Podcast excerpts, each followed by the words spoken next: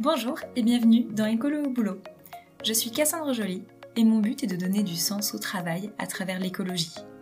Ensemble, nous trouvons des idées, des astuces, de la motivation et de l'inspiration pour rendre son quotidien au travail plus écologique et se sentir utile.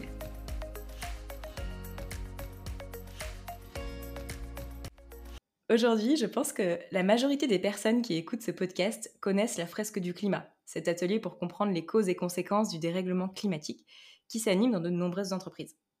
Si ce n'est pas le cas, j'en avais parlé dans l'épisode 21 du podcast Animer la fresque du climat au boulot. Donc, une fois qu'on a compris qu'il fallait agir, il est légitime de se demander comment réduire nos émissions de CO2 pour atteindre ces fameux 2 tonnes de CO2 maximum par personne par an. Quelles sont les actions efficaces aussi bien individuelle que collective, à mettre en place? Pour répondre à cette question, je reçois l'atelier 2 tonnes dans le podcast avec son cofondateur Pierre-Alex. L'atelier 2 tonnes permet de se projeter d'aujourd'hui jusqu'en 2050, d'identifier les actions individuelles et collectives à prioriser et d'influencer la société pour atteindre cet objectif. Bon, en gros, comment on fait pour sauver le climat? Honnêtement, ça faisait longtemps que je voulais participer à un atelier d'automne et j'ai enfin pris le temps de le faire il y a quelques semaines. Avant de le commencer, je m'étais quand même demandé ce que, j'allais découvrir, que je ne connaîtrais pas déjà, vu que c'est quand même un sujet qui occupe mon quotidien depuis de nombreuses années. Et pourtant, c'est un atelier destiné autant aux novices qu'aux experts du sujet climatique, et je pense qu'on peut en effet toutes et tous y trouver des manières de mieux s'engager. Je vous propose de creuser la question de ce qui peut influencer la transition. Bonjour et bienvenue dans le podcast. Merci de prendre ce temps avec nous. Merci à toi, merci beaucoup pour l'invitation. Alors, pour l'anecdote, c'est pas la première fois qu'on entend ta voix sur le podcast parce que l'année dernière, tu faisais partie des participants de mon micro-trottoir lors des rencontres euh, de l'écologie du travail. Sérieux? Ouais. Vous pouvez réécouter l'épisode 40. Euh, il y avait beaucoup de personnes de l'association d'automne d'ailleurs qui étaient, qui étaient là et qui ont raconté ce qu'ils avaient retenu de ces journées. Très cool. Ça marche. Je savais pas. Alors, pour commencer, est-ce que tu peux te présenter et nous dire ce, que tu fais au quotidien en tant que cofondateur de l'atelier d'automne? Bien, moi je m'appelle Pierre Alix, donc j'ai 33 ans et ce que je fais au quotidien, ça évolue beaucoup parce que bah, d'automne ça a été créé il y a 3 ans et ça a évolué sur tout ce que évoluer peut, dire, on va dire pour un, pour un projet. Ça a évolué à la fois en termes de, de gouvernance et de structure, puisqu'au départ il n'y avait pas de structure. Ensuite on a créé une entreprise de l'économie sociale et solidaire, puis une association. Donc, il y a eu beaucoup d'évolutions là-dessus. Et ça évolue aussi dans les problématiques qu'on a à gérer, puisque bah, le projet, il grandit très vite et puis il change aussi de, bah, de type d'impact qu'on peut avoir, de public d'adresse et qu'on adresse de mieux en mieux. donc, mon, travail, et c'est une chance, il évolue beaucoup, on va dire. mais grosso modo, moi, je suis surtout en charge de la stratégie avec François, l'autre cofondateur. On se partage un peu le côté stratégique à deux. Et puis du développement auprès des cibles professionnelles, que ce soit l'enseignement supérieur, les collectivités, les pouvoirs publics, et puis les entreprises. Et puis en parallèle, tout ce qui relève de la, communication en général. Ok. Tu, saurais nous dire à peu près combien d'entreprises ou combien de salariés ont pu faire l'atelier d'automne aujourd'hui? Oui, en ordre de grandeur, aujourd'hui on est à un peu moins de 80 000 participants depuis trois ans et il y en a un bon tiers dans les entreprises. Donc on doit être, j'ai pas les derniers chiffres, mais je pense un peu moins de 30 000 ouais, les entreprises. Ouais, donc on, voit bien que c'est une, une, vague, un peu comme l'atelier de la fresque du climat qui est bien connu, qui, qui est en train d'être utilisé dans les entreprises pour sensibiliser les salariés. Mmh, ouais, effectivement. L'atelier n'avait pas été fait pour ça au départ, un peu comme la fresque du climat jusqu'à ce qu'un jour, bah, des entreprises nous appellent, ah, on aimerait bien le faire, et puis ça nous a amené, c'est aussi, bah, c'est pour ça que mon métier a évolué, ça nous a amené à développer une offre, une façon de faire pour que non seulement ça réponde à leurs problématiques d'organisation, mais aussi que ça ait un impact et qu'on l'adapte pour que ça ait le bon impact dans les entreprises. Et d'ailleurs, euh, je ne sais pas si c'est pour cette raison-là, euh, mais dans l'atelier d'automne, on bascule constamment entre euh, quelles sont les actions individuelles que je peux faire pour améliorer mon impact carbone et quels sont les impacts, euh, quelles sont les actions collectives que euh, un gouvernement ou une collectivité locale pourrait prendre pour réduire l'impact carbone de la population. Et on parle pas vraiment, enfin en tout cas il n'y a pas de séquence spécifique sur les entreprises. Est-ce que c'est parce qu'à la base l'atelier n'avait pas été créé pour ça? Pourquoi est-ce qu'on parle que d'actions citoyennes et actions voilà étatiques des collectivités locales? Excellente question. Bah, en fait, la, réponse, c'est qu'en vérité, on aborde beaucoup en fait le rôle des entreprises. Et c'est tout le jeu en fait de l'atelier, c'est que ce qu'on veut permettre avec l'atelier d'automne, c'est de donner aux gens un panorama général des leviers de la transition et leur permettre de comprendre comment on peut réellement arriver à mener une transition qui soit ambitieuse, une transition qui soit possible, qui est réaliste, puis qui est sûrement souhaitable pour eux. C'est-à-dire que quelque chose que, avec lequel ils sont à l'aise, quelque chose qui leur plaît, qui crée une société dans laquelle ils se voient s'épanouir et où ils pensent que ça correspond à leurs valeurs, à ce qu'ils ont envie de vivre et à, dans la société dans laquelle ils veulent vivre. Et donc là-dedans, le principe de l'atelier, c'est de montrer que bah, pour arriver à cette transition-là, il y a besoin que plusieurs acteurs se mettent en mouvement et fassent des changements. et ces changements, ils vont être à tous les niveaux. Ça va être des changements des fois de l'ordre du technique, des fois de l'ordre de l'organisation en général, et puis des fois aussi juste de la façon de penser, de la façon d'interagir entre les acteurs. Et donc, en fait, l'atelier, il prend en compte l'échelle individuelle et l'échelle collective, mais ça nous semble essentiel pour que tu comprennes qu'il y a des leviers qui existent, par exemple la réduction de la consommation de viande, par exemple le changement de la mobilité, etc. Mais ces leviers-là, en fait, il y a plein d'acteurs qui peuvent les activer. Et donc, en fait, les actions collectives, une même action, un même levier peut être activé autant par l'État que par les collectivités, que par les entreprises. Et en général, ça va être la conjonction de tous les acteurs en général. Donc par exemple, si on prend un exemple très concret, si on parle de, changer en termes de mobilité, un des leviers, c'est le véhicule électrique par rapport à un véhicule thermique. Alors déjà, il faut savoir si on, pense que c'est une bonne solution vis-à-vis d'autres changements de la mobilité, mais si on dit qu'on veut explorer celui-là, est-ce que c'est un problème de l'État, un problème des entreprises ou un problème des individus? Bah, Évidemment, la réponse est les trois. C'est-à-dire que si tu veux avoir un parc de véhicules électriques, possiblement, il va falloir que l'État puisse mettre en place une politique dans ce sens-là. Une politique qui peut être de l'incitation, qui peut être de l'encadrement ou qui peut être de l'interdiction. Interdiction d'autres types de véhicules qui vont mener à ce que forcément on va se rabattre vers les véhicules électriques. donc l'État doit faire ça, et peut-être même que l'État doit intervenir en termes d'infrastructure. Mais forcément, bah, il faut quand même quelqu'un qui produit les véhicules en question. Et donc ça, ça va être les entreprises. Mais d'aucuns pourraient dire que c'est l'État qui va commencer, d'autres vont dire que c'est les entreprises qui vont commencer. Et en fait, les deux peuvent arriver. Ça dépend de qui va prendre un peu le leadership, qui va prendre la position pionnière et mener cette transition-là. Et puis bien sûr, au niveau individuel, bah, si on veut avoir des véhicules électriques, il faut que les gens les utilisent, il faut que les gens les achètent. Et donc ça amène ce triptyque un peu de tous les acteurs qui doivent agir. Et donc, en fait, tu vois que les actions collectives durant l'atelier, on les a formulées, l'intitulé même des actions est fait pour que ce soit pas orienté c'est l'État qui fait ou c'est les entreprises qui fait, c'est à chacun d'imaginer la façon dont on peut mettre en œuvre ce levier de la transition. Oui, c'est vrai que même euh, une entreprise peut être consommatrice aussi de véhicules électriques, pour reprendre euh, ton exemple. Euh, mais en effet, dans, ben, en fait, je vais plus me déplacer en voiture thermique, mais en voiture électrique, où on ne précise pas forcément si nos déplacements, ils sont pro ou perso en tout cas, quand on calcule notre empreinte carbone avant de faire l'atelier, on a les, deux possiblement qui sont inclus. Exact. Alors, cela dit, en effet, les entreprises sont quand même abordées dans, l'atelier, où on prend la place de, certaines entreprises dans, des jeux de rôle. Et on voit aussi la place de l'entreprise sur un, rôle de lobby alors, il y a deux façons de faire du, du, lobby. On, les voit soit en lobby auprès de l'État, donc vraiment pour représenter leur structure, ou aussi on voit des cartes de lobbying euh, interne des salariés au sein de l'entreprise. C'est vrai qu'il y, a un peu ces deux types de lobby différents. Alors quand on entend lobby, moi j'entends, enfin on, voilà, on imagine tout de suite les entreprises qui vont empêcher des réglementations d'arriver certaines entreprises essaient de mettre en place du lobby un peu vert, c'est vrai que dans la sphère euh, écolo ou boulot des salariés, on a ce mouvement de salariés qui a envie d'impliquer son entreprise.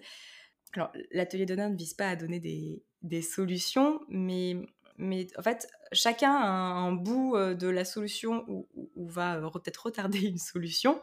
Comment tu vois les choses en fait de ces différents types de lobbies-là? Comment est-ce que tu les positionnes? Quel est l'impact de chaque type de lobby? En gros, est-ce que le pouvoir des salariés dans une entreprise de lobbying interne, il peut être plus fort que le lobby réglementaire politique d'une entreprise? Je ne sais pas si ma question est, très claire, elle est, un peu large. En fait, elle est large, mais je pense qu'elle est large parce qu'elle est parce qu'elle n'est pas évidente. Et en fait, et, je pense qu'elle n'est pas évidente parce que précisément, tu vois, j'évoquais le fait que ce qu'on veut avec l'atelier, c'est cette, idée de panorama, et ça veut dire une prise de hauteur. Et nous, en fait, on insiste beaucoup là-dessus parce que on pense que si tu veux te projeter sur un changement qui a besoin d'être profond, et c'est ce qu'on réalise aussi durant l'atelier, bah, il faut prendre un peu de hauteur et il faut voir un peu la systémique et questionner les solutions qu'on peut mettre en œuvre sur un temps long.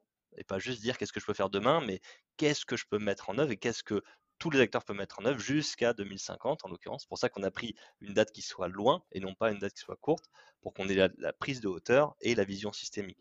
Et en fait, quand tu penses à ça, bah, tu vas dire, OK, donc il y a plein d'acteurs dans la société. Et là, tu peux tous les mapper. Hein, et nous, c'est un travail qu'on s'est déjà amusé à faire. Tu vois, il y a les individus, euh, je sais pas moi, il y a les, les individus, les étudiants, les militants, les, partis politiques, les grandes entreprises, les PME, les collectivités, etc. Tu peux mapper tout ça, les médias. Et puis après, tu peux dire, OK, mais comment, comment ça fonctionne cette, cette systémique-là et comment ça fait en sorte que la société va changer d'une façon ou d'une autre? En prenant le parti que l'histoire, elle n'est jamais écrite à l'avance. et donc là, bah, tu peux questionner, OK, les entreprises, ça peut être quoi leur rôle? Et en fait, bah, nous, c'est ça la question qu'on veut poser avec l'atelier, en fait. Et cette question, tu la poses à un participant et tu vas dire, c'est quoi le rôle que tu veux prendre? Et tu vas aussi la poser, si tu le fais avec des dirigeants d'entreprise, c'est quoi le rôle que votre entreprise peut prendre là-dedans? Et donc, en fait, cette notion de rôle, je pense qu'elle est essentielle et elle est importante à traiter au niveau individuel et collectif. Parce que le fait de traiter les deux sujets, les deux échelons, et de voir le lien entre les deux, que nous on appelle l'influence ou les dynamiques sociales entre les acteurs, eh ben, c'est ça qui te permet de réaliser l'ampleur des champs d'action que tu peux utiliser.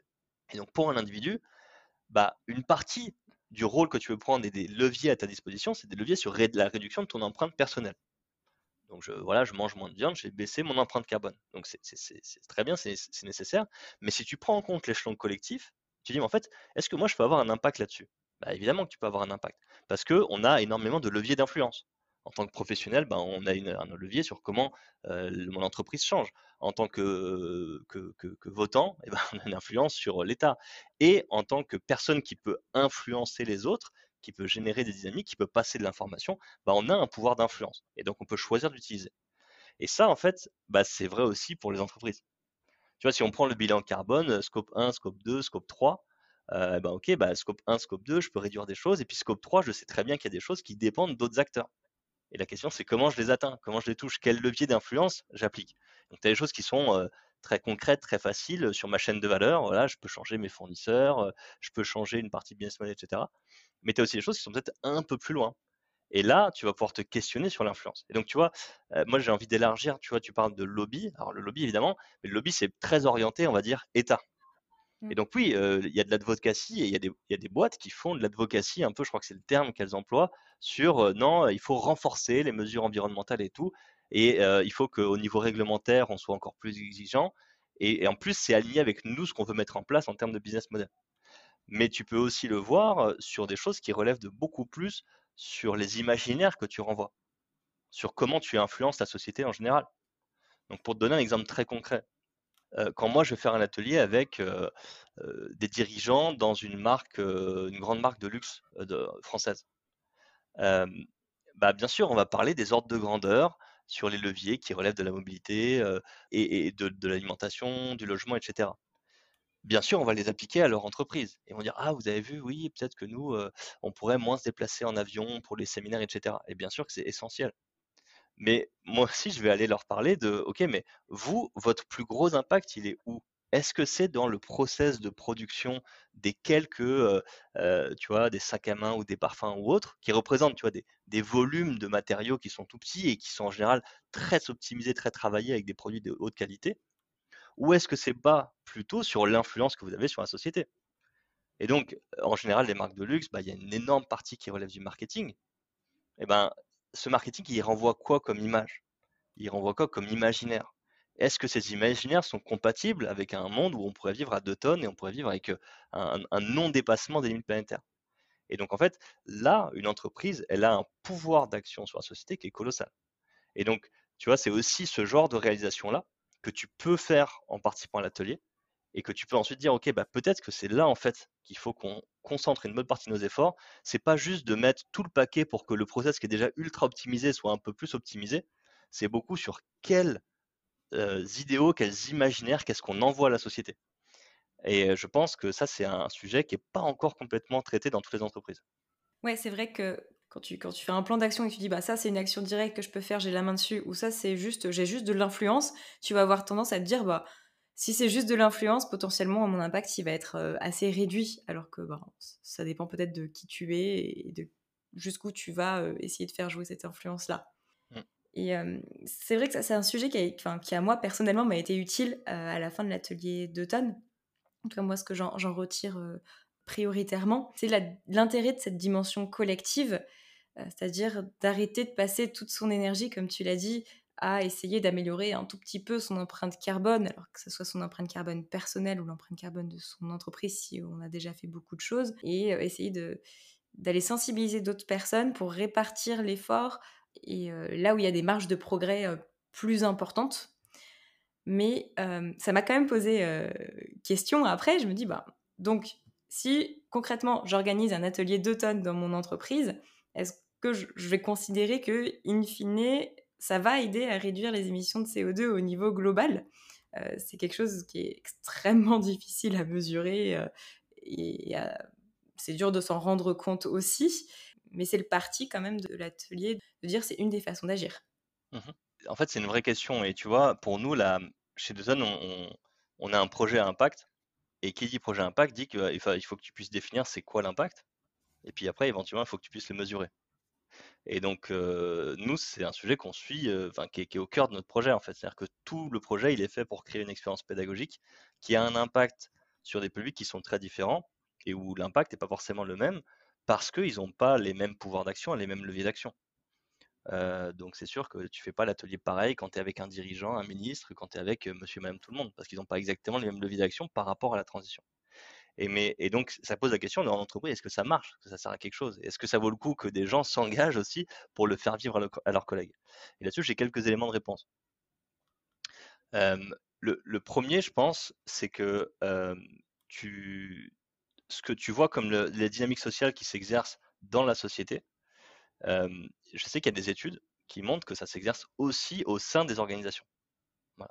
Et donc, il y a des études, je, me demande, c'est pas une étude de Harvard qui montrait que 10% bah, des collaborateurs qui sont très engagés sur un sujet, et eh ben, en général, ça génère des changements assez structurants sur la façon dont une organisation est gérée, sur sa stratégie, etc. Et donc là, ça te montre que bah, si tu arrives à créer cette masse critique-là au sein de ton organisation, que ce soit une très très grosse ou une plus petite, bah, en général, tu peux t'attendre à ce qu'il y ait des gros changements qui vont se mettre en place. tu as cet effet de point de bascule qui va faire que bah, une chose en entraînant une autre, beaucoup de choses vont s'activer sans même que tu puisses forcément dire d'où était le point de départ, qu'est-ce qui affecte à passer ce point de bascule. Donc tu peux pas forcément retracer et dire ah t'as vu c'est grâce au fait que il y a cinq mois j'ai animé ça avec mon collègue etc.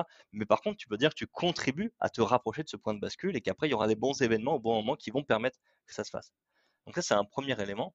Le deuxième élément qui est plus micro, c'est qu'en fait, il faut réaliser que des fois, il y a des blocages dans les entreprises qui sont, qui sont très ciblés en fait. Moi, j'ai beaucoup de gens qui me disent, tu vois, des fois, c'est terrible parce qu'on est dans une réunion stratégique ou même opérationnelle, on est plusieurs personnes autour de la table et on parle des sujets qui sont liés à l'environnement, au climat, etc. Et en fait, il y en a une personne qui est moins sensibilisée, moins formée que les autres, qui n'a peut-être pas le même niveau de connaissance. Et le problème, c'est que ça bloque dans la discussion. Ça bloque. Parce que tu as une personne qui dit bah moi je suis pas d'accord, euh, ça sert à rien de, euh, de consommer moins de viande. Euh, ça n'a aucun impact, ça n'a jamais été prouvé, ça n'a aucun impact au niveau climatique, et l'avion non plus, euh, l'avion ça n'émet aucun gaz à effet de serre, mais la personne, bah, à ce moment-là, tu es un peu bloqué en fait, parce que elle, elle a son pouvoir de décision, elle a des choses à dire et tout ça, et toi, tu as beau être 10 autour de la table qui sont peut-être sensibilisés et qui sont peut-être assez informés sur le sujet pour pouvoir le prendre en compte et l'intégrer dans la prise de décision, bah, tu as une ou deux personnes qui vont peut-être bloquer ça et qui vont empêcher peut-être que le niveau des échanges soit encore plus élevé et que donc le niveau de solution que tu peux apporter soit aussi encore plus au niveau. Et donc ça, bah, finalement, le fait d'organiser des ateliers comme ça, Ça te permet de créer un socle de connaissances générales qui fait que déjà on dit OK, déjà il y a une base sur laquelle on est d'accord. Et la base, c'est juste comprendre certains ordres de grandeur, comprendre quels sont les types de leviers, et après on discute de lequel on active, qu'est-ce qu'on priorise et tout. Mais déjà, tu as une base. Et non seulement tu as une base sur les connaissances, mais tu as une base sur la méthode. Tu vois, c'est-à-dire bah, ce côté priorisation. Je mesure au départ les émissions, et puis après, je regarde où sont les plus gros postes, et puis après, je regarde quel levier j'active, et puis comment je les active, et puis quelle partie prenante je fais intervenir. Tu vois. Et ça, en fait, c'est une méthode de réflexion que tu vas pouvoir permettre que tout le monde prenne. Et donc, quand tu parles le même langage, c'est quand même beaucoup plus facile de prendre des décisions ensemble. Et puis, Déjà, quand tu sais ce que c'est une tonne de CO2, c'est beaucoup plus facile. Mais exactement, tu vois. C'est, et c'est, c'est, tu vois, c'est, pour moi, c'est vraiment ce socle, ce socle un peu, mmh. qui te permet d'avoir des échanges d'un tout autre niveau, en fait, et de traiter le sujet à sa, à, sa bonne manière. Puis pour moi, le troisième point, c'est, c'est en fait la capacité à générer une dynamique, en fait, tu vois. Il y a quand même une grosse demande générale des gens de s'emparer du sujet, mais des fois, bah, tu sais pas trop par quel, par quel bout commencer, tu te sens pas légitime, etc. Mais quand tu vois tous les autres avec toi qui, eux, disent bah, vas-y, mais ouais, il faut qu'on y aille, il faut qu'on accélère et tout ça, bah, tu te sens beaucoup plus légitime et peut-être tu as envie d'aller encore plus loin en fait. Et donc, tu vois, cette création d'une culture commune, cette création d'une dynamique, bah, pour moi, c'est des choses qui se font comme ça par petits bouts.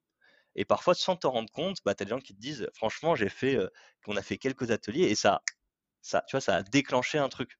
Et tu peux pas exactement le tracer, mais après, tu dis Mmh, il me semble qu'après coup, en fait, ça, ça a été un élément qui a été assez, assez structurant dans la dynamique qui s'est lancée dans la boîte. Si je récapitule ces trois éléments-là, il y a le, donc ce que tu viens de dire, que c'est un peu un facteur de motivation à plusieurs d'y aller, de parler un langage commun pour qu'il n'y ait pas des décisions qui sont bloquées par manque de connaissances.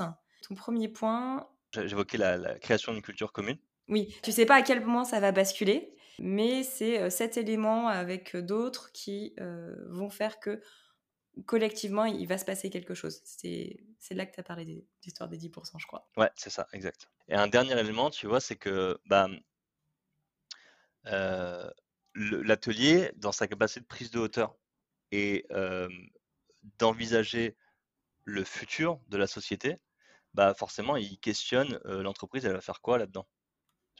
À la fois sur bah, qu'est-ce qu'on peut activer comme levier, mais aussi qu'est-ce qui va nous arriver.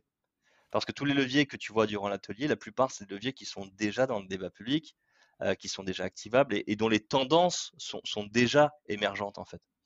Et donc, en général, quand tu es un dirigeant, par exemple, et tu vois tout ce qu'on évoque, ben, en fait, tu penses tout de suite, ok, ça c'est un cadre réglementaire nouveau, ça c'est un changement de la demande, ça c'est une concurrence nouvelle, ça c'est un contexte international qui change. Et donc en fait, déjà tu dis, ok, là là, si moi je n'anticipe pas ça dans la stratégie de l'entreprise, il y a quand même des fortes chances qu'on va se planter. Et donc, en fait, cette prise de hauteur-là, elle est souvent décisive pour dire, OK, là, on a un sujet qui est pas un, c'est pas un sujet qui est juste, euh, tu vois, RSE ou environnement ou responsabilité. C'est un sujet qui est d'ordre purement et simplement stratégique pour le futur de l'entreprise en tant que tel, en tant qu'acteur économique. Et tu vois, faire l'atelier aux bonnes personnes et leur faire prendre cette posture à dire, OK, c'est un, atelier, donc c'est un côté jeu sérieux, mais c'est aussi, ça va vous apprendre plein de choses sur le futur de la société et donc sur le futur de la boîte. Souvent, ça fait naître des idées qui, des fois stratégiques, qui sont pas matures. On va pas opérationnaliser ça, on va pas faire un plan stratégique pendant l'atelier, mais ça donne un peu une voie possible et ça te montre les gros enjeux stratégiques que tu peux avoir derrière. Ouais, quelque part, se projeter à 2050, ça, enfin, c'est un travail intellectuel qui oblige à regarder euh, ce qui va nous arriver dans les années à venir et à quoi on ressemblera en 2050. Ça, ça voilà, ça, ça, oblige un peu à faire ce travail de, vision-là quand tu le fais en, entreprise au moins. Mmh, exact. Est-ce que tu aurais des, des exemples euh, d'entreprises qui ont euh, voilà, fait euh, l'atelier d'automne en, interne, qui ont, où, ça, voilà, où ça a particulièrement bien fonctionné parce que soit on l'a fait aux bonnes personnes, que ça a permis de, d'ouvrir des changements. Alors, on l'a dit, c'est pas forcément immédiat, donc je suppose que euh, vous n'avez pas toujours l'information de ce que ça permet de faire derrière. Mais voilà, si jamais tu as, un exemple ou, deux de ce type-là, de voilà, qu'est-ce que ça Qu'est-ce que ça peut apporter concrètement Qu'est-ce que ça a déjà apporté concrètement en, entreprise de, faire des ateliers d'automne? Mmh. bah, je, vais, citer quelques exemples.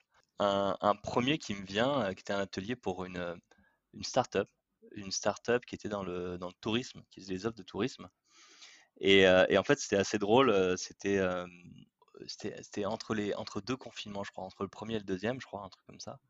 Et en fait, c'est tout bête, mais le fait de réaliser avec l'atelier tous les enjeux des transports, en fait, et à quel point les transports, c'était quelque chose qui était structurant dans les émissions de gaz à effet de serre, bah forcément, quand tu es une, entreprise qui est liée au voyage, bah, ça, pose des questions. Et en fait, bah, durant l'atelier, c'est là où ils ont eu, ils étaient 12 dans la boîte à l'époque, donc tu vois, on avait vraiment toute la boîte qui était là avec bah, toutes les expertises.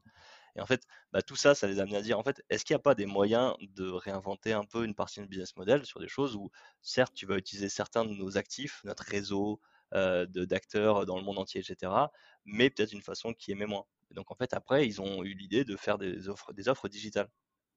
Des, choses comme ça où tu vas permettre aux gens de voyager d'une façon ou d'une autre, mais sans te déplacer en digital.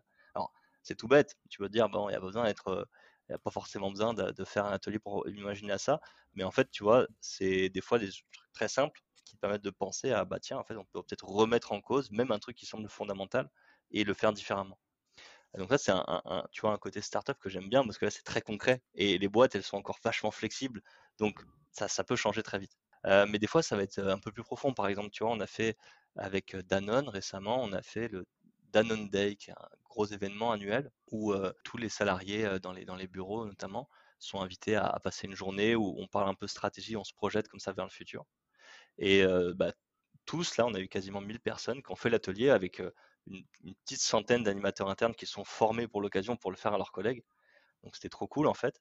Et en fait, ça a généré des trucs assez forts, tu vois. C'est-à-dire que il y a eu, déjà, on a mis en place le fait que dès la fin de l'atelier, les gens devaient voter. Il y avait plusieurs mesures et la direction avait dit il y a plusieurs mesures qu'on va mettre en place et on s'engage à les appliquer quasiment instantanément dès, les, tout prochains mois si jamais vous êtes d'accord avec ça. Et donc il y avait les mesures. Ça relève, tu vois, c'est des, des, petites mesures mais qui peuvent s'appliquer dans un grand groupe. Donc il y avait, tu vois, je crois que c'était cantine full végétarienne, deux ou trois jours par semaine.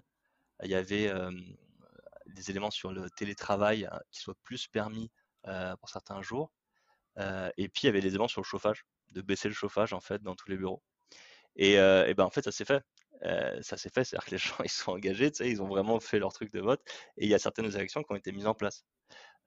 mais aussi, il y a une dynamique qui s'est lancée. C'est-à-dire qu'il y a eu des, à un moment, il y, a des, groupes de travail qui sont créés autour d'actions qu'on a évoquées à la fin des ateliers. Parce qu'à des fois, à la fin des ateliers, durant l'atelier, on a plein de cartes d'actions euh, et on dit aux gens, bah, à vous de créer votre carte.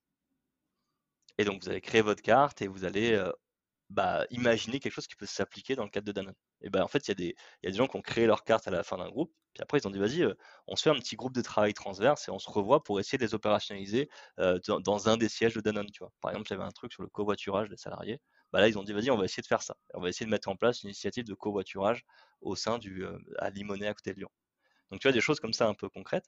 Puis au-delà de ça, moi, un truc qui m'a marqué, c'est que c'était une date particulière, c'était les 50 ans d'un discours d'Antoine Ribaud assez fondateur qui a un peu fondé la RSE. Et en fait, il y a plein de gens qui ont dit, moi, le fait que Danone organise ça et que Danone joue carte sur table en faisant une démarche de, formation, de sensibilisation qui est, ultra honnête, ultra ambitieuse, qui donne des gros ordres de grandeur et qui donc se met un peu en danger parce que quand tu connais le sujet, bah, tu acceptes moins, euh, tu n'acceptes pas le, le, greenwashing, même le greenwashing interne, ça marche beaucoup moins bien, tu vois. Donc tu te mets un peu en danger.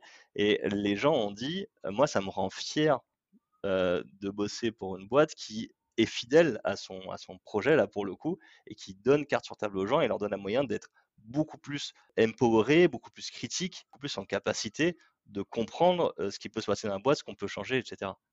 Et donc ça a généré, tu vois, un dynamisme, une fierté. Et ça, je trouvais ça assez cool, en fait, que tu as 1000 personnes comme ça qui sont parmi lesquels il y a toute la direction, il y a tout le monde qui disent ok bah là on a on a un moment fort sur lequel on peut construire une dynamique. Moi je trouvais ça assez riche. Ouais, donc on peut l'utiliser comme ça pour soit se projeter vraiment en disant ben on va, on va faire cet atelier pour essayer de se projeter à 2050 dans les années qui viennent et voir si notre business model il est adapté, si il y a des modifications qu'on peut faire, ou alors en moment où potentiellement on peut essayer de soit on veut faire passer des changements, passer un message. Enfin, tu vois, quand tu me racontes ça, je me, dis que c'est quand même assez audacieux de dire aux salariés, OK, vous votez et on l'appliquera. Je me demande presque si c'est pas une façon de faire passer le changement plus facile. C'est-à-dire, en fait, c'est vous qui l'avez décidé, donc on va le faire, plutôt que, bah, en fait, dans notre bilan carbone, il faut qu'on limite, limite la consommation de viande de nos cantines. Euh, donc, euh, ça va être trois jours végétariens par semaine, alors que si voilà, ça s'est passé par des ateliers d'automne où c'est les salariés qui ont voté, c'est beaucoup plus facile à assumer derrière. Ouais. Mais en fait, oui, mais clairement, en fait, tu vois, je pense que encore une fois, chez Dutton, on fait de la pédagogie, et la pédagogie, pour moi, la base de la pédagogie, c'est de croire en l'être humain. Euh, si tu crois pas en l'être humain, euh, bah faut pas être pédagogue parce que tu te dis euh, non, ça sert à rien. Les gens, ils sont, je sais pas moi, ils sont, sont pas intelligents, ils veulent pas changer, ils sont pas animés de bonnes intentions, donc ça sert à rien d'essayer de leur apprendre des choses et de leur permettre de se faire une idée sur un sujet. Bah, nous, on croit beaucoup en l'être humain et l'humanisme, c'est la première de nos valeurs. Et en fait, bah moi, c'est aussi vrai dans les entreprises. Nous, ce qu'on pense, c'est que les gens, quand on leur explique les choses de la bonne façon et qu'on leur passe des messages, mais qu'on leur permet d'avoir leur propre regard critique là-dessus, bah, en général, avec les bonnes informations, ils comprennent et ils comprennent en fait beaucoup des choses qui, sans que tu aies besoin de leur dire, fais ci, fais ça, les gens le comprennent en fait. Et donc, c'est pour moi, c'est assez clé de faire confiance aux gens. je vous donne les moyens de vous approprier le sujet je vous donne les moyens de comprendre les grands enjeux macro auxquels on fait face. Et de là, vous allez pouvoir beaucoup plus comprendre le micro, les changements, les trucs un peu moins drôles qui vont se mettre en œuvre, les opportunités qu'il y a derrière aussi. Mais ça, ça suppose encore une fois de faire confiance en l'humain et donc de passer du temps. Et si tu passes pas de temps, bah forcément, tu dis juste aux gens, bon, bah on a fait ci, acceptez-le parce que c'est nécessaire. Là, tu, tu le montres d'une façon où tu permets aux gens de se faire leur propre idée. Et en général, après, bah, quand tu as compris le truc, quand tu es éclairé sur le sujet, tu comprends beaucoup des choses qui en découlent. Et c'est vrai au sein de l'entreprise, mais c'est vrai au sein de la société. C'est la même chose au fait au sein de la société. Oui, c'est ce qu'on a vu avec la Convention citoyenne du, climat. On a tiré des citoyens au sort, dont certains qui n'étaient pas spécialement militants, voire loin de là. Et euh, ils ont réussi à se mettre d'accord avec des taux de consensus euh, impressionnants sur les actions euh, à mettre en place. Exact. Et, tu vois, pour compléter ça, c'est la raison pour laquelle, tu vois, un atelier comme deux tonnes, pour la faire courte, la fresque du climat, par exemple, tu vois, es vraiment sur les, tu, vois, sur les constats. Tu te bases sur mmh. un rapport scientifique, donc tu transmets les constats. Et c'est un, c'est un, c'est un parti pris de la fresque de ne pas parler des solutions. Mmh, mmh. Et, et, moi, je trouve ça très sain, en fait. C'est très cool. Et nous, bah, on fait un pari, pour le coup, qui est de parler des solutions. Et donc, tu pourrais dire, ah oui, mais les solutions, c'est forcément politique. Donc c'est forcément biaisé politiquement, ou c'est forcément orienté, ou il y a forcément une couleur derrière. Et donc nous, tout le design pédagogique qu'on a fait, c'est de dire on s'en tient à la partie objectivable du débat sur les solutions. Et on essaie aux gens de montrer les leviers possibles, de montrer les ordres de grandeur scientifiques et à quel point un levier est plus important qu'un autre, mais on ne leur dit pas ce qu'ils doivent faire. Euh, on n'essaie pas de euh, dire que toutes les solutions, les bonnes, c'est plutôt celles qui ressemblent à ci ou celles qui ressemblent à ça. On montre un peu l'ordre de grandeur de tout ce qui peut être fait, tout l'ordre de grandeur de tout ce qui devrait être fait si on veut être au niveau de nos objectifs d'atteindre de zones. Et voilà. Et après, bah, si tu fais ça, tu permets aux gens de garder confiance dans la pédagogie, c'est-à-dire de garder confiance dans OK, tu m'as présenté plein de trucs, et maintenant c'est à moi de m'imprégner ça et de l'appliquer à mon échelle. Oui, c'est qu'un point de départ. Et derrière, c'est qu'est-ce que, j'en fais, qu'est-ce que j'en retire comme enseignement. Euh, comme tu disais, ben, est-ce que après je vais me réunir avec des collègues pour en parler parce qu'on a eu cette idée d'action et on est euh, assez euh, motivé pour essayer de la mettre en place Ou est-ce que c'est, ben, moi ce que j'ai appris, je trouve ça super et j'ai envie de le transmettre alors justement, si on est intéressé, qu'on veut, animer un atelier d'automne dans son entreprise et qu'on découvre le principe aujourd'hui, comment ça se passe? Eh ben, il y a plusieurs façons de faire. La première façon, c'est que tu peux organiser un atelier avec un professionnel qui vient faire un atelier. donc là, bah, deux tonnes, l'entreprise deux tonnes, bah, on peut le faire. Et puis sinon, bah, il y a plein de gens, c'est un peu comme la fraise du climat, qui sont animateurs pro et puis qui proposent aux entreprises, aux collectivités, etc., de faire l'atelier. Donc ça, c'est une première piste qui est cool, parce qu'en plus, ça te permet d'avoir un vrai pro qui va venir, qui va comprendre un peu le contexte et tout ça, et qui va, tu vois, adapter, faire des liens avec le sujet de l'entreprise, etc. Ça, c'est une première option. Une deuxième option, c'est de dire, bah, je veux en fait, déployer ça avec des collègues et on veut, tu vois, on a, une, démarche un peu qu'on veut mettre en place. On veut toucher tout un département, on veut le faire dans le cadre d'une feuille de route stratégique qu'on est en train de dévoiler et qu'on a envie que les gens la comprennent on veut vraiment avoir cette démarche un peu plus stratégique, et ben à ce moment-là, bah, tu mets en place un déploiement de l'atelier. On va vraiment définir un périmètre ensemble et puis ensuite on va définir qui peut devenir animateur, on va faire tester l'atelier, on va proposer aux gens d'être formés à l'animation, on va les accompagner et puis on va s'assurer qu'ils puissent toucher quelques centaines, quelques milliers, autant de monde qui a besoin de toucher. Et puis il y a une troisième solution, c'est que des fois il y a des gens qui c'est juste bah moi je suis un écolo au boulot, il n'y a pas une grosse démarche stratégique, mais j'ai envie d'embarquer mes collègues, j'ai envie de, sensibiliser mes collègues. Peut-être de provoquer une démarche stratégique. Grave, ouais, ouais, c'est ce côté un peu bottom-up, tu vois. Mmh. Et, puis, et puis ça, bah, c'est possible, évidemment. C'est-à-dire que déjà, il y a plein d'ateliers grand public qui existent. Et donc, les ateliers grand public, par définition, c'est ouvert à tout le monde. Et c'est en tarif libre et conscient, donc chacun met ce qu'il veut. Et là, il y en a plein partout en France, donc tu peux participer à l'atelier, dire Ah, c'est trop cool. Et une fois que tu as fait l'atelier, bah, tu peux te former à l'animation. Et donc là, bah, tu peux le former à l'animation, soit sur des formations qui sont grand public, donc qui sont faites plutôt pour le citoyen, mais après, toi, bah, tu peux l'appliquer dans, ton entreprise, soit sur des, offres inter-entreprises, où là, on met des créneaux où les gens peuvent venir et ils ont une formation qui est dédiée à ceux qui l'animent au sein de leur entreprise, qui est, tu vois, qui est un peu plus accès avec une posture différente à avoir, parce que c'est pas exactement la même chose de le faire avec ses voisins que de le faire avec ses collègues ou son patron. donc voilà, il y a plein d'options. Et en gros, nous, on est très ouvert à ça, c'est-à-dire qu'on a envie que chacun puisse s'en emparer. Et une fois que tu l'animes dans, ta, dans ton entreprise, en fait, on a le même fonctionnement que, que, la, que la fraise du climat, grosso modo, c'est-à-dire que ton entreprise doit reverser des droits d'utilisation. Ils peuvent être dégressifs si après, justement, c'est un passage à l'échelle. Ok, d'accord. Donc, plusieurs options, soit on se forme soi-même, soit on, se forme à plusieurs, soit on fait appel à un pro qui saura l'animer en, en one-shot, mais précisément si on veut la faire découvrir à son employeur. Ou pour une démarche déjà, déjà lancée. Ok, je vais te poser ma dernière question que je pose euh, à l'ensemble de mes invités, c'est quel est ton conseil écolo au boulot pour les personnes qui nous écoutent? Je pense que le premier conseil, je vais, je vais être fidèle à ce que j'ai dit avant, je pense que le premier conseil, c'est d'être conscient du pouvoir d'action qu'on peut avoir en tant que professionnel. Tu vois, des fois, il y a des gens qui ont une vraie dissociation entre ma vie perso et puis ma vie au boulot. Et en fait, je trouve ça normal parce que bah, c'est pas la même chose. C'est bien aussi des fois de faire la séparation bien nette, tu vois mais bah, des fois, tu peux dire, en fait, moi, chez moi, je suis vachement écolo, je fais attention à tout, etc. dans ma vie. Mais au boulot, bah, là, je sais que, tu vois, je peux pas. Et en fait, je pense qu'être conscient de son pouvoir d'action, notamment via l'influence, ça, c'est essentiel. Parce que j'ai l'impression que dans beaucoup d'entreprises, tu vas avoir un gros décalage entre le niveau opérationnel, le niveau hiérarchique, et le niveau d'influence des gens, surtout quand ils s'emparent d'un sujet. Moi, des fois, j'ai des gens qui, viennent me parler, ils me disent, moi, moi, je suis l'assistant de l'assistant. Enfin, j'ai vraiment un poste qui n'est pas un gros niveau hiérarchique, mais en fait, je suis de loin la personne la plus calée sur le sujet. Donc, en fait, dès qu'il y a des questions qui se posent sur les enjeux environnementaux, climatiques et tout, bah, on vient me consulter moi et on me demande mon avis. Parce que bah, je connais l'entreprise, donc je parle pas, je suis pas hors sol, et je connais un peu le sujet. Et donc, en fait, des fois, ces gens-là deviennent un peu des référents même si c'est le titre et pas officiel, ils deviennent des référents, tu vois. Et ils, gagnent un pouvoir d'influence qui est assez fort. Et des fois, il y a même des postes qui se créent et tout, parce qu'on dit, hey, mais toi, en fait, tu t'éclates là-dedans, on a des gros besoins, on commence à comprendre que c'est un sujet qui est ultra central, bah vas-y, tu veux pas prendre ce poste-là.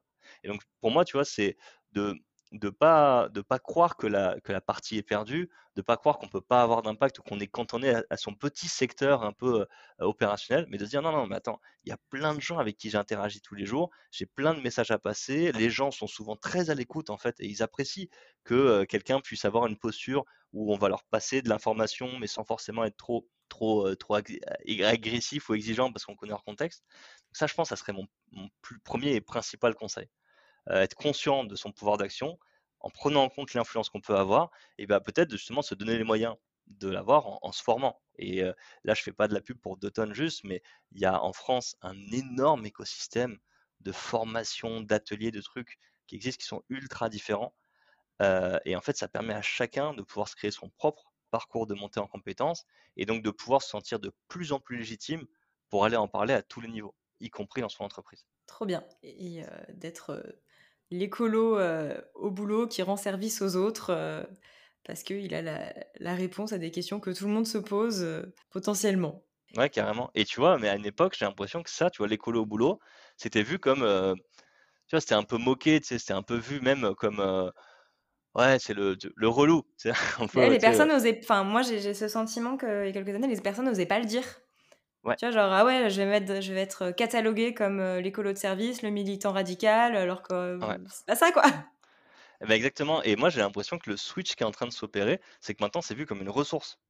Mmh, mmh. C'est vu comme attends, attends, mais moi dans mon équipe, j'ai quelqu'un qui connaît bien le truc, elle est animateur fraise du climat et tout. T'inquiète, vas-y, on va lui demander de venir. Et je pense que déjà, tu vois, elle va nous donner quelques trucs pour être sûr qu'on passe pas complètement à côté du sujet, tu vois. Quand on fait notre campagne de com, qu'on se fasse pas bâcher parce qu'on a dit n'importe quoi, tu vois.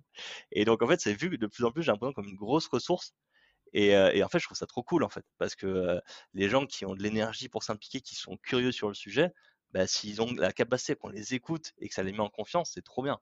Et même, tu vois, en termes d'éco-anxiété et tout, quand tu as l'impression d'avoir de l'impact et tu dis, mais là, j'ai l'impact au niveau d'une boîte et cette boîte, elle est au sein d'une chaîne de valeur et cette chaîne de valeur, elle touche plein d'autres boîtes et tout, bah franchement, tu te sens mieux, tu, sais, tu te sens mieux à la fin de la journée.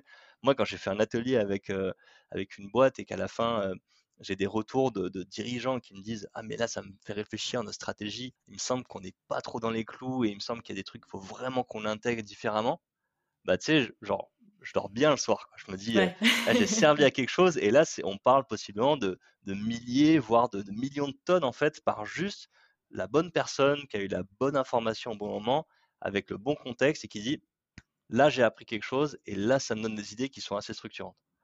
Et ça, c'est vraiment stylé. Et je souhaite à tout le monde de vivre ce genre de truc parce que, en termes de sentiment d'accomplissement, bah, ça fait grave du bien. Trop cool. Qu'est-ce qu'on peut vous souhaiter pour la suite à l'association euh, Atelier d'automne, euh, outre le fait de bien dormir la nuit et de sentir que vous avez un maximum d'impact? Bah, En vrai, pour moi, c'est quand même sur ces deux choses-là qu'on peut nous souhaiter. C'est-à-dire que euh, nous, on a la chance d'avoir un développement qui est, vraiment exponentiel au sens propre du terme, où on double, en gros, tous les 5 à 6 mois, on double tous les indicateurs de taille de l'équipe interne, de nombre d'animateurs, de nombre de participants ce qui nous amène à nous projeter sur des, centaines de milliers, des millions de personnes. Et donc ça, c'est vraiment cool. Euh, mais ce qu'on peut nous souhaiter, c'est de garder la même exigence pédagogique et la même qualité pédagogique qu'aujourd'hui. Et donc on met beaucoup, beaucoup, beaucoup de nos efforts là-dessus. Puis je pense qu'une autre chose qu'on peut nous souhaiter, c'est que, bah, en fait, beaucoup grâce aux entreprises, on commence à, à toucher l'international, en fait parce mmh. que bah, tu vois, les grands groupes, ils ont des antennes à gauche, à droite.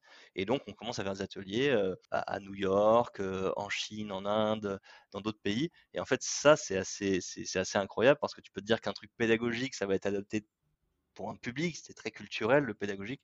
Et te dire que tu vas pouvoir avoir de l'impact, y compris à l'international, ça ouvre des perspectives où tu te dis, en fait, là, on peut peut-être générer quelque chose de, de, de, grand, en fait. Alors, on ne sera pas seul, il y a plein d'acteurs qui agissent, de grand qui peut nous faire dire que peut-être que les deux tonnes en 2050, bah, si on s'en donne les moyens, si on travaille très très bien et très très fort, peut-être qu'on peut aider à s'en, rapprocher et, que ça rende ça euh, encore plus possible. Vive le pouvoir d'influence. Merci beaucoup.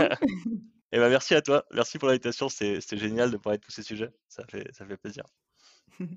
Et vous retrouverez euh, le site internet d'Automne si vous voulez aller regarder euh, pour euh, demander un atelier ou vous former ou participer à un atelier sur, dans les descriptions de cet épisode. Merci Merci d'avoir écouté l'épisode jusqu'au bout. J'espère qu'il vous a plu et que comme moi, vous avez un nouveau regard sur votre pouvoir d'influence. Je suis toujours ébahie par la possibilité d'ateliers pédagogiques à transformer une entreprise en profondeur. Pas forcément de manière immédiate, mais avec cet effet boule de neige qu'on recherche lors de nos actions. Comme le conseille Pierre Alix, on peut se questionner sur quel est mon plus gros impact dans l'entreprise, mais aussi quel est mon pouvoir d'influence. Parce que peut-être que je ne peux pas faire beaucoup mieux au niveau de l'impact carbone de la société, mais qu'à travers mon activité, je suis capable de faire changer tout un écosystème. Et ça, c'est vrai aussi au niveau individuel et c'est drôlement motivant. Alors pour se mettre en action, je vais vous donner trois pistes d'action, trois niveaux pour utiliser l'atelier d'automne au boulot. Premier niveau, à votre échelle, de manière individuelle, vous pouvez participer à un atelier d'automne. Il y en a plein en version grand public, ou alors si vous avez déjà participé à un atelier, vous pouvez vous former pour en animer auprès d'autres personnes, qui pourraient par exemple être vos collègues. Deuxième niveau, le niveau collectif, vous pourriez proposer d'organiser une session pour former des animateurs en interne et déployer cet atelier pour sensibiliser un maximum de vos collaborateurs. Troisième, dernier niveau, le niveau global. Demandez à un animateur professionnel de venir animer des sessions qui auront pour objectif de questionner la stratégie de votre entreprise et de regarder s'il y a des ajustements importants à faire pour atteindre ce fameux 2 tonnes de CO2 par personne en 2050. Alors, quel niveau vous choisissez? 1, 2 ou 3 Si vous avez appris quelque chose dans cet épisode, n'hésitez pas à laisser un commentaire ou une note pour partager vos réflexions. Je vous dis à bientôt dans un prochain épisode. Ciao